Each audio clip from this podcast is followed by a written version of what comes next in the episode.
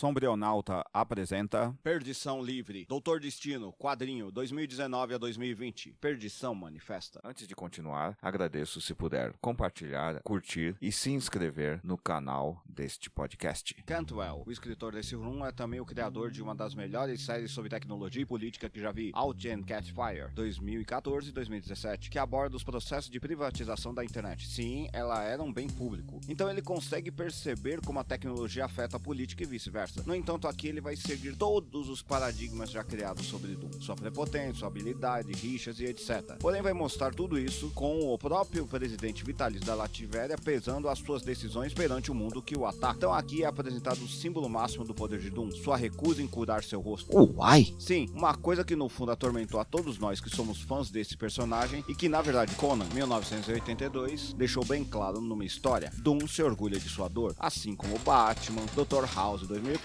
Kira do Death Note 2006 e Rick 2003. Suas fantásticas habilidades vêm de usarem suas dores como fonte de energia para suas próprias forças de vontade, que alimentam suas inteligências. Rousseau, 1702, 1778, adoraria. Depois diria que tá tudo errado. Nessa história, temos um resgate das origens científicas de Doom, ao ver que ele está criticando o empreendimento feito por Red Richards e Tony Stark em 1963 na Lua. E pior, suas críticas são honestas e embasadas, mas como ele é o senhor da China, perdão, da Latvéria, logo os jornalistas descartam suas explicações. Eles pagarão por isso. Curioso, nego perdoa os erros do Richards e do Stark sempre. Ser cientista vacilão do capitalismo sempre te traz perdão pelo jeito. Seguindo, o experimento dá errado e uma série de armações dá a entender que a culpa é de Doom. Logo, todas as nações do mundo se dirigem à Latvéria. Como sempre, nosso cigano nacionalista está preparado para surpreender seus inimigos. Então ele se rende. Doom está sendo atormentado por um demônio antigo de sua vida. Não Mephisto, 1968, e sim o que talvez explique sua grande inveja e admiração por Richards, uma vida normal. Alan Moore, 1953, já havia destacado que os homens poderosos em verdade desejam vidas comuns em sua famosa história Para o Homem que Tem Tudo, 1985.